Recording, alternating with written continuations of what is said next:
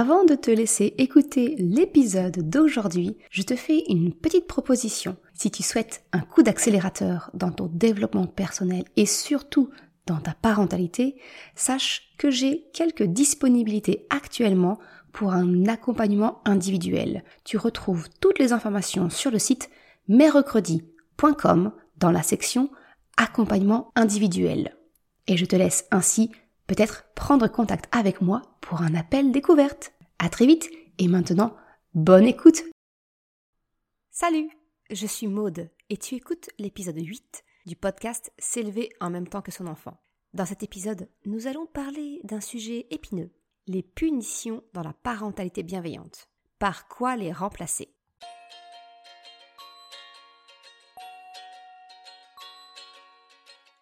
Salut et bienvenue sur le podcast S'élever en même temps que son enfant. Je suis Maude, coach certifié chez Mercredi, mais surtout maman de trois enfants. Sur ce podcast, je t'aide à conjuguer la bienveillance avec la réalité de ton quotidien de maman. Utiliser ton choix d'une parentalité bienveillante comme un accélérateur de ton propre développement personnel. T'aider à changer de regard sur les situations que tu vis avec ton enfant pour t'en servir, pour grandir et apprendre sur toi.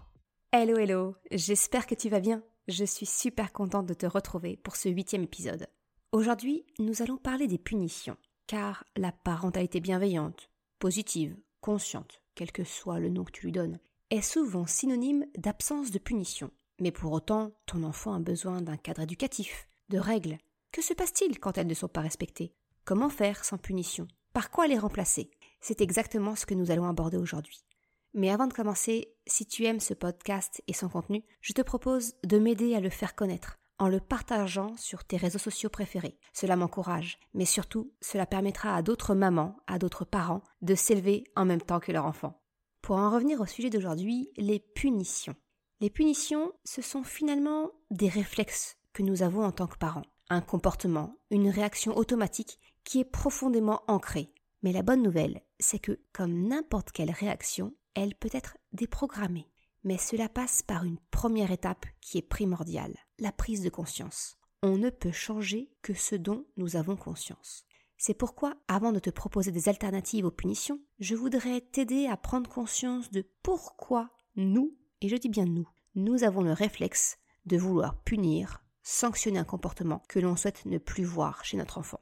La toute première raison de pourquoi nous punissons, ou envisageons de punir, on progresse un petit peu dans notre, notre façon de penser, c'est que c'est une façon que nous avons appris pour accompagner nos émotions finalement. Et oui, nos parents nous ont appris à ne pas taper, ne pas violenter. Mais comment alors gérer cette émotion vive et forte que suscite le comportement de notre enfant lorsqu'il a un comportement qui ne nous convient pas? Quand nous voyons notre canapé en tissu blanc barbouillé de feutres multicolores, ou le mur du salon repeint avec des bonhommes patates, ou bien encore notre enfant nous tenir tête et nous affronter du regard avec un nom ferme et sans appel. Alors dans ces moments-là, notre sang ne fait qu'un tour et nous sommes submergés par une vague émotionnelle où peut se mêler de la colère, de la tristesse, de la déception. Et la façon dont nous avons appris à gérer cela, ben, c'est de faire sortir notre émotion en mode revanche, loi du talion, œil pour œil. La punition, pour celui qui punit, donne l'illusion d'une forme de justice, une espèce de contrepartie. En retour de la blessure émotionnelle que tu reçois, eh bien la punition te procure un sentiment de soulagement quelque part. Donc au final, lorsqu'un parent punit son enfant, mais en fait c'est une façon pour l'adulte de revenir à un certain équilibre émotionnel, un partout la balle au centre.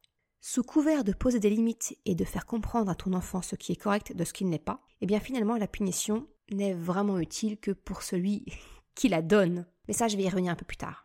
La deuxième raison qui nous pousse quelque part à envisager les punitions, c'est ce que je nommerais l'héritage familial.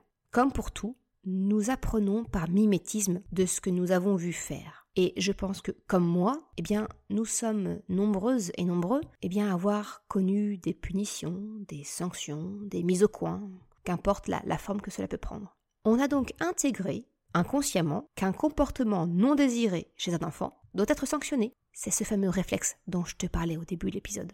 Et peut-être fais-tu face à ce sentiment ambivalent. Tes parents t'aimaient et pourtant ils te punissaient. Alors, en faisant le choix d'une parentalité bienveillante, eh bien, affirmer ne pas vouloir punir ton enfant par ce choix d'éducation que tu as fait, ce choix d'éducation respectueuse, c'est quelque part remettre en question peut-être tes parents, leur pratique d'éducation et finalement peut-être leur amour pour toi.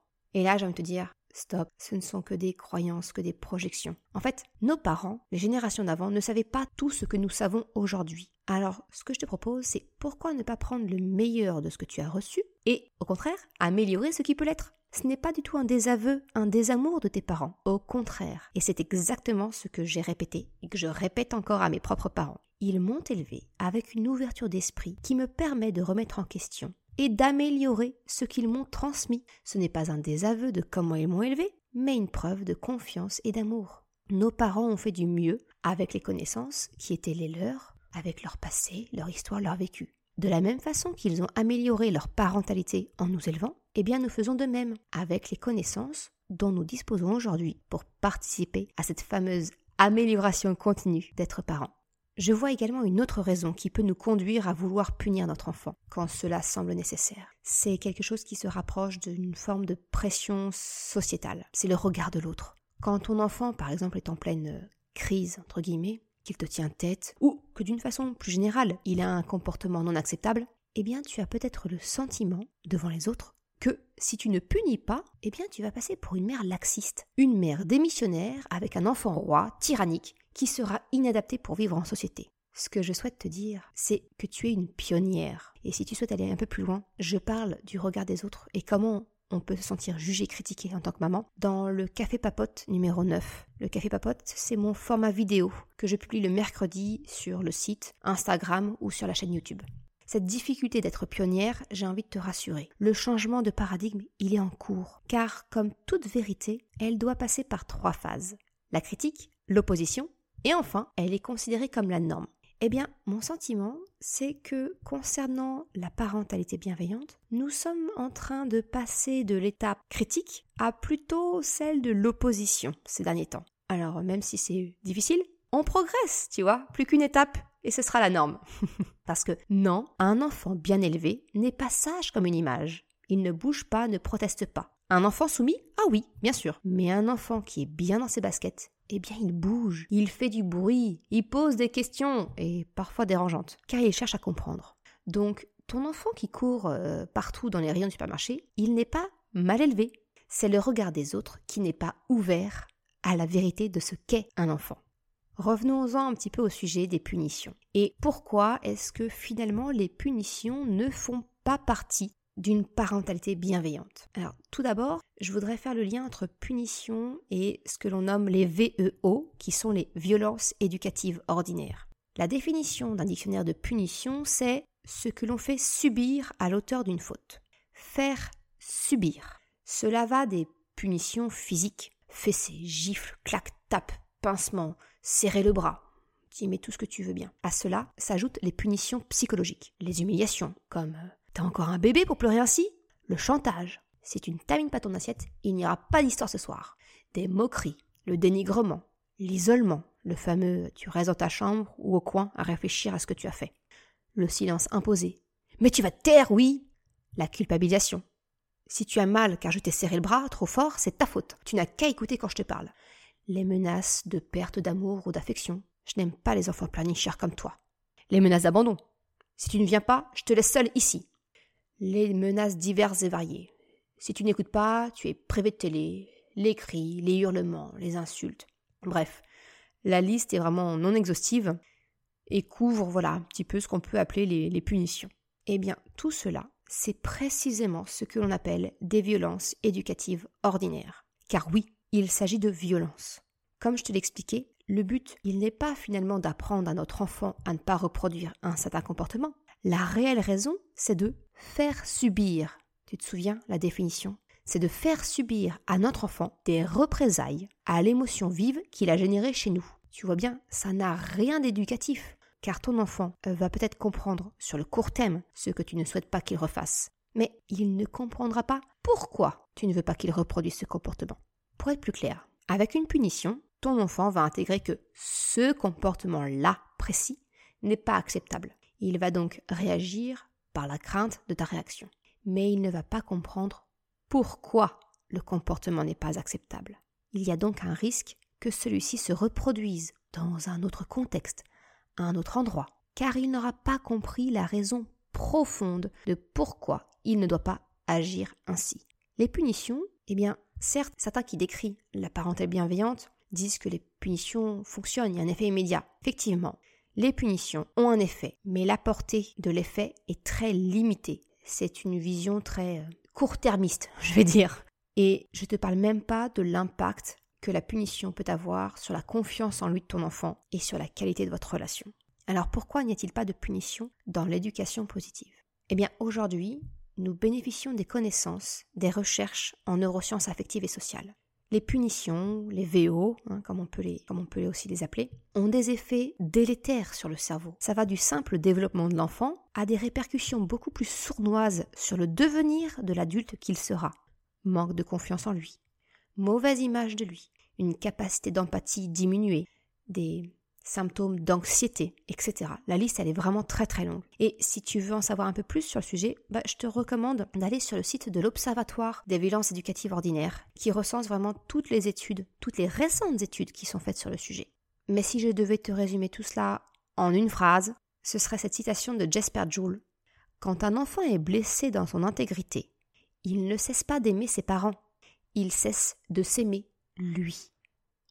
En explication entre les lignes, cela signifie que finalement ton enfant ne se croit alors plus digne de ton amour. Et là tu comprends comment les punitions et autres violences éducatives ordinaires peuvent impacter sa confiance en lui, son empathie, et finalement l'adulte qu'il sera demain. Tu comprends donc que les punitions sont à l'opposé du but d'une parentalité positive, bienveillante, respectueuse de l'enfant. Mais au-delà des effets des punitions, j'aimerais également te faire prendre conscience que les punitions peuvent être contre-productive sur le long terme. Comme je te l'ai dit, ton enfant va comprendre que ce qu'il a fait n'est pas bien, mais il ne comprend pas le pourquoi. Alors finalement, l'effet négatif de la punition, c'est que ton enfant va retenir la leçon de travers, car tu n'auras pas traité l'origine du problème, mais seulement la conséquence. On a un effet à court terme, mais qu'est-ce que ça donne à long terme? Comme ton enfant n'aura pas compris pourquoi, le comportement risque très probablement de se reproduire, ou pire, ton enfant apprendra à mieux dissimuler, cacher, pour ne pas se faire pincer. Admets que c'est pas vraiment ce que tu souhaites lui apprendre au final. La punition n'est finalement pour l'adulte qu'une forme de contrôle, de contrôle extérieur de l'enfant. Nous recherchons, par les punitions, l'obéissance de l'enfant à celui qui dispose du pouvoir, à savoir nous, le parent, l'adulte. Au lieu de rechercher l'implication volontaire de l'enfant, la punition par la menace d'une sanction Quelque part, elle cherche à faire plier l'enfant à une décision qui n'est pas la sienne. La motivation pour le comportement de ton enfant, c'est donc la peur, la crainte de représailles. C'est donc une motivation qui est externe, extérieure à lui, car elle provient de son environnement, toi ou l'adulte qui use des punitions. À l'inverse, comme tout être humain, ton enfant dispose d'un moteur de motivation beaucoup plus puissant, sa motivation intérieure, ses propres décisions. Et c'est précisément ce moteur-là que nous souhaitons activer lorsque l'on construit une relation de coopération. Les punitions visant à soumettre l'enfant, à le faire obéir, eh bien tu comprends facilement qu'elles s'inscrivent plutôt dans un modèle de relation basé sur la domination, et donc franchement très loin du modèle de la coopération dont je te parle dans l'épisode 2 du podcast, les trois raisons de faire le choix d'une relation de coopération et cela peut même malheureusement devenir le terreau, pouvant conduire à des conduites de harcèlement, comme je te l'explique dans l'épisode 6, le harcèlement, comment aider ton enfant. En conclusion, punition ou pas punition? Est-ce que c'est vraiment utile ou est-ce qu'on peut faire autrement? Eh bien, inspiré de la communication non violente de Marshall Rosenberg, face au comportement inapproprié de ton enfant, j'aimerais t'inviter à te poser ces deux questions. Premièrement, qu'est-ce que tu souhaites que ton enfant fasse différemment? Deuxièmement, quelle motivation souhaites-tu que ton enfant ait pour faire ce que tu lui demandes? Tu vois, dans cette deuxième question, la nature de la motivation de ton enfant est centrale, elle est capitale. Si tu réponds bien la crainte de la punition, bah alors pas de problème. Le modèle de punition-obéissance semble te correspondre et il y a fort à parier que tu n'es pas d'accord avec ce que je t'ai partagé jusqu'ici. Et peut-être même n'es-tu plus là pour m'écouter? Mais si ta réponse est différente, si tu me suis jusqu'ici, c'est que tu souhaites probablement remettre en question les punitions. Et je te propose donc de partir à la recherche de la motivation intérieure de ton enfant pour qu'il apprenne de cette expérience, de ce comportement que tu souhaites voir cesser. Alors, concrètement, par quoi remplacer les punitions? Car un enfant, on est bien d'accord, a besoin d'un cadre, de règles. Et si ton enfant ne respecte pas les règles, tu dois réagir, non? Oui, on y arrive. Je souhaite juste te préciser une dernière petite chose. En t'éloignant progressivement des punitions, des violences éducatives ordinaires, tu entreras tout aussi progressivement dans un cercle plus vertueux d'une relation respectueuse avec ton enfant. Le respect ne sera alors pas pour ton enfant une notion relative dont tu lui parles de temps en temps. Il le vivra, il le ressentira. Le respect sera quelque chose de vivant pour lui, de concret. Et ça, c'est beaucoup, beaucoup plus puissant qu'un simple mot Je te demande de me respecter. Maintenant que c'est dit, venons-en au fait. Par quoi remplacer les punitions?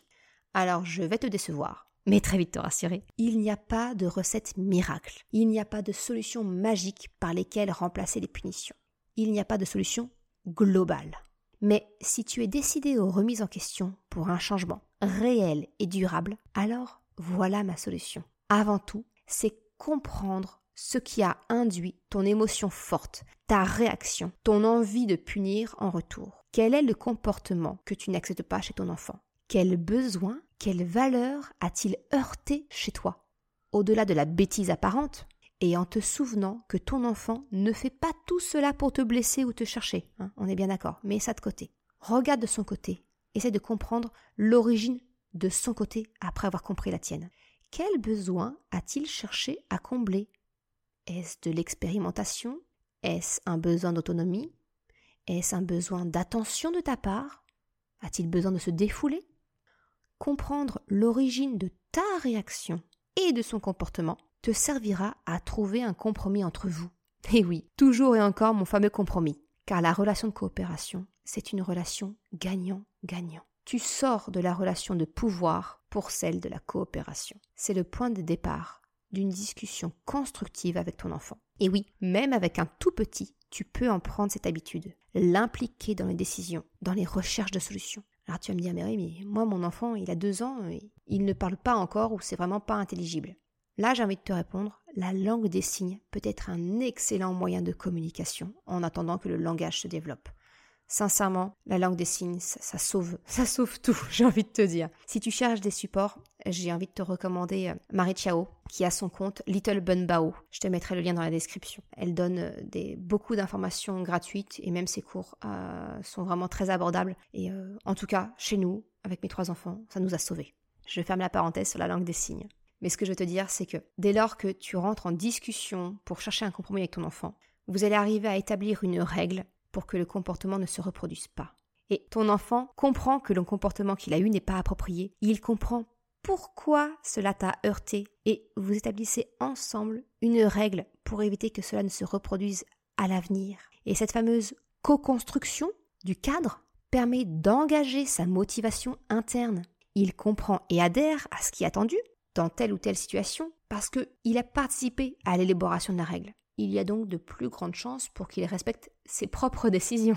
Mais alors, quand la bêtise est là, elle est faite, comment réagir et marquer le coup? Alors tu as sans doute entendu parler de conséquences comme alternative aux punitions. Mais je souhaite te faire une petite précision qui a toute son importance à mes yeux. Je vais t'expliquer ce que n'est pas une conséquence. La conséquence, c'est bien plus qu'une question qu'une simple question de sémantique. Il ne suffit pas de bannir le mot punition de ton vocabulaire et de le remplacer par le mot conséquence. Je vois beaucoup euh, différents conseils qui préconisent de prévenir son enfant des conséquences s'il n'écoute pas ou n'a pas le comportement souhaité. Si tu ne termines pas ton assiette, tu n'auras pas de dessert. Si tu ne ranges pas ta chambre, en conséquence, tu ne regarderas pas la télé, etc. Ce genre de formulation c'est finalement une forme de chantage déguisé et donc une violence éducative ordinaire. La menace du retrait d'un plaisir est sous-jacente à la demande. Ce n'est pas une conséquence, c'est une punition déguisée. Alors c'est quoi une conséquence? Je vais reprendre la formulation de Jane Nelson dans son livre La discipline positive qui résume la conséquence à 4 R. Une conséquence est en relation avec l'acte, avec le comportement. Une conséquence est respectueuse une conséquence est raisonnable et une conséquence est relevée en avance. Alors pour être plus concrète, je vais te donner un exemple pour chacun de ces quatre R de bêtises, entre guillemets, de mes propres enfants. Alors tout d'abord, le fait que la conséquence doit être en relation avec l'acte, avec le comportement. C'est probablement l'un des points les plus importants de cette nouvelle façon de penser, qui correspond vraiment à cette notion de bienveillance et de respect. En fait, la conséquence en relation avec l'acte signifie que la conséquence doit être logique par rapport à ce qui s'est produit, par rapport à la situation. Cas grand classique, ma fille traîne le soir pour se mettre en pyjama. Si je prive ma fille d'une histoire le soir parce qu'elle ne sait pas laver les dents et mise en pyjama, c'est une punition.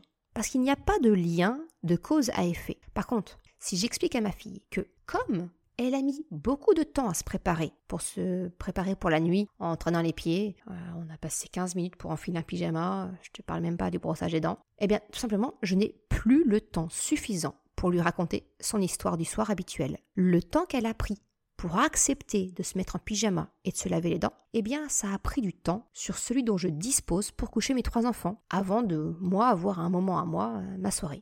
La conséquence directe entre son comportement traîné pour se préparer et le résultat, j'ai moins de temps disponible. Donc c'est l'histoire du soir qu'on raccourcit. Le deuxième R, la conséquence est respectueuse. Ça veut dire pas d'humiliation, pas de moquerie. Alors là, on va partir plutôt sur euh, l'option du matin, si je dis à mon fils que je vais l'emmener à l'école dans l'état où il est, c'est-à-dire encore en pyjama, parce qu'il a traîné et qu'il ne s'est pas préparé, et que je lui dis bah, tes amis vont se moquer de toi, tant pis pour toi, clairement, on est plutôt dans l'humiliation et la menace. Niveau respect, on a vu mieux. Au lieu de cela, je peux lui rappeler mon besoin à moi d'être à l'heure le matin sans avoir besoin de courir parce que je refuse d'être stressé en conséquence de son choix de ne pas se préparer. Tu vois, tu vois bien la différence je passe par la communication de mon besoin. Et quand le moment sera possible, discuter avec lui de son besoin le matin, afin de trouver un terrain d'entente pour éviter que la situation ne se reproduise. Le troisième R, c'est que la conséquence doit être raisonnable. La conséquence est en lien direct avec la mesure de l'événement, avec l'âge de ton enfant et de ses capacités. Dernier exemple en date, je l'ai partagé dans ma dernière minute des mamans parfaitement imparfaites pour celles qui sont qui me suivent, eh bien mon grand Chocapic, bientôt 8 ans, est rentré un soir de l'école en ayant massacré ses baskets neuves. Elles n'avaient pas un mois. C'était vraiment sous le coup de la colère. Et il a découpé tout ce qui pouvait se rapprocher de près ou de loin des lacets. les lacets naturellement, mais aussi la languette arrière. Bref, lui faire payer une paire de baskets neuves en prélevant la totalité des frais dans sa tirelire, ça aurait été disproportionné. Les chaussures sont encore opérationnelles, hein. seulement, bah voilà, sans lacets, elles ne tiennent plus aux pieds. Alors, après une discussion pour comprendre le pourquoi, il a eu besoin de détruire ses affaires, et là j'ouvre une parenthèse, j'ai différé la dans le temps pour que moi je ne réagisse pas non plus à chaud et pour lui laisser le temps de se sentir en confiance pour me dire ce qui se cachait vraiment derrière. Ça, je l'ai expliqué dans, dans, ma newsletter et ça pourra faire l'objet d'un post à l'occasion. Toujours est-il que, avec lui, nous avons trouvé la conséquence logique et raisonnable. J'ai choisi avec lui, sur un site en ligne, des lacets élastiques de rechange afin de lui permettre de continuer de porter sa paire de baskets. Alors, au lieu de lui prélever 50 euh, ou 60 euros dans sa, dans sa tirelire, c'était précisément 6,49 euros pour une nouvelle paire de lacets. Alors certes, il n'y a, a plus de languette à l'arrière de ces baskets, mais elles sont en bon état pour le reste, donc il continue à les mettre ainsi. Donc voilà, la conséquence, elle est, elle est raisonnable, tu vois.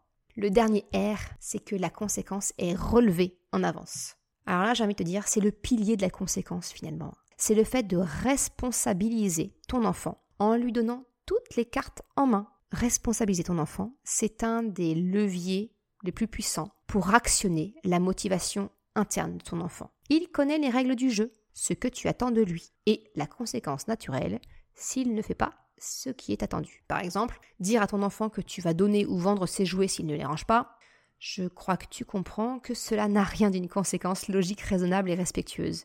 Même si tu relèves la règle en avance. Hein. On est quand même beaucoup plus proche de la menace. Au lieu de ça, dire à ton enfant qu'il est responsable de ses affaires qu'en laissant traîner ainsi ses jouets, tu as peur qu'il ne les perde, les égare ou les casse si quelqu'un marche dessus malencontreusement.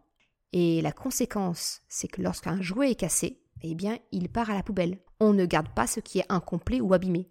Et naturellement, tu ne vas pas racheter deux fois le même jeu s'il a été perdu. Là, c'est une conséquence logique, raisonnable, respectueuse et relevée en avance. Ainsi, tu donnes l'opportunité à ton enfant d'être responsable. Si un jeu est effectivement cassé, perdu, retiens-toi de toute leçon de morale. C'est juste de rappeler cette petite phrase que personnellement je dis en boucle à mes trois enfants. Tu es responsable de tes affaires. Ça suffit. Ils comprennent très bien ce que ça veut dire. Dans la lignée des conséquences, j'aimerais également aborder un dernier point. C'est la réparation. Quand ton enfant a fait quelque chose, dit quelque chose qui a eu des répercussions négatives, tu peux lui demander réparation.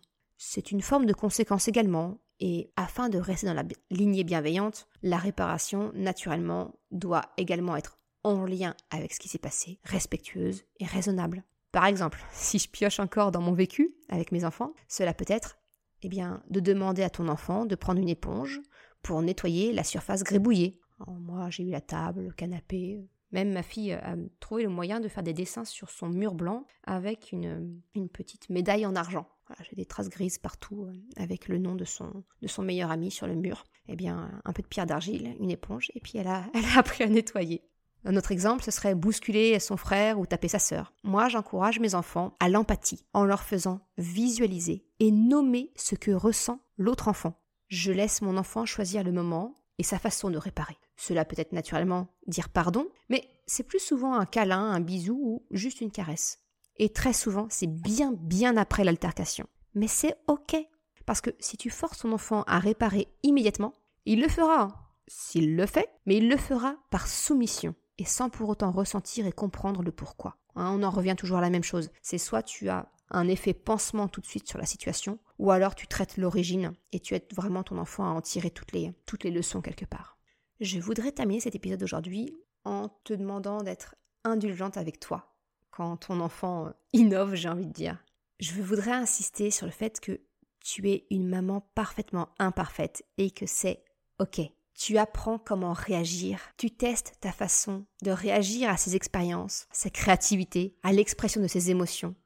Et ça ne sera pas facile tous les jours. Ce réflexe de vouloir punir, même moi, hein, voilà, aujourd'hui, euh, Chocapic va avoir 8 ans, ça fait 8 ans que je suis dans cette démarche, j'ai encore cette pulsion de dire oh, Qu'est-ce qu'il a fait Et je cherche cette, cette forme de revanche.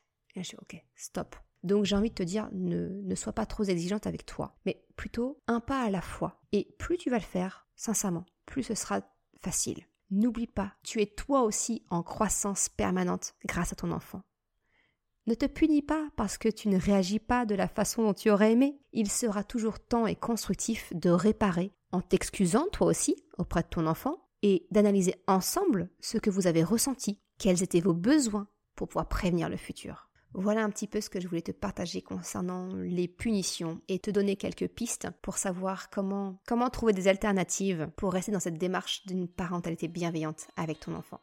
Je te remercie d'avoir écouté cet épisode jusqu'à la fin. Tu trouveras une retranscription sur le site mercredi.com. Si tu as aimé cet épisode, s'il t'a été utile, je t'invite à le partager, à en parler autour de toi, ou si le cœur t'en dit, de me laisser une note 5 étoiles sur Apple Podcast. Cela me permet de faire connaître le podcast et m'encourage à progresser. Un grand merci à celles et ceux qui prendront le temps de le faire. Je te souhaite une excellente journée, après-midi, soirée, quel que soit le moment où tu écoutes, et je te dis à très vite dans un nouvel épisode. Ciao